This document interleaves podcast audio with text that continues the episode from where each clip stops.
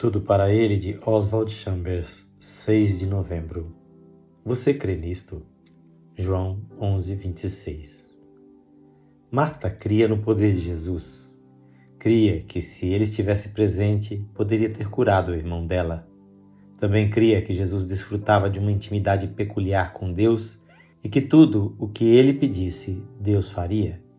No entanto, Marta precisava ter uma experiência mais profunda com Jesus, pois a crença dela só enxergava uma ressurreição futura. Jesus foi conduzindo-a até que a sua crença se tornou um fato pessoal e então lentamente transformou-se numa herança particular.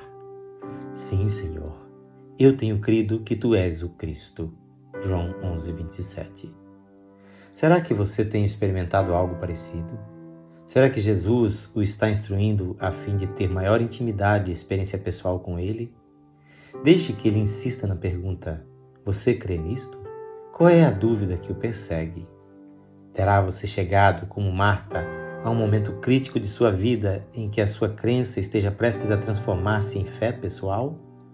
Isto não ocorrerá enquanto você não tiver um forte interesse despertado por um problema pessoal.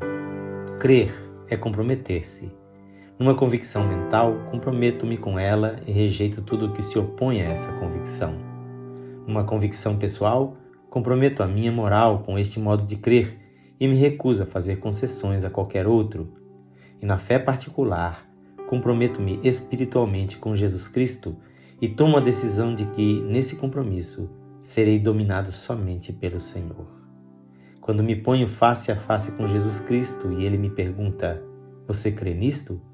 Descubro que a fé é tão natural quanto o respirar e fico pasmado ao perceber como fui tolo por não ter confiado nele antes. Esta leitura é feita por seu amigo pastor Edson Grando. Que o Senhor Jesus abençoe sua vida e lhe conceda viver uma fé viva e íntima com o Senhor.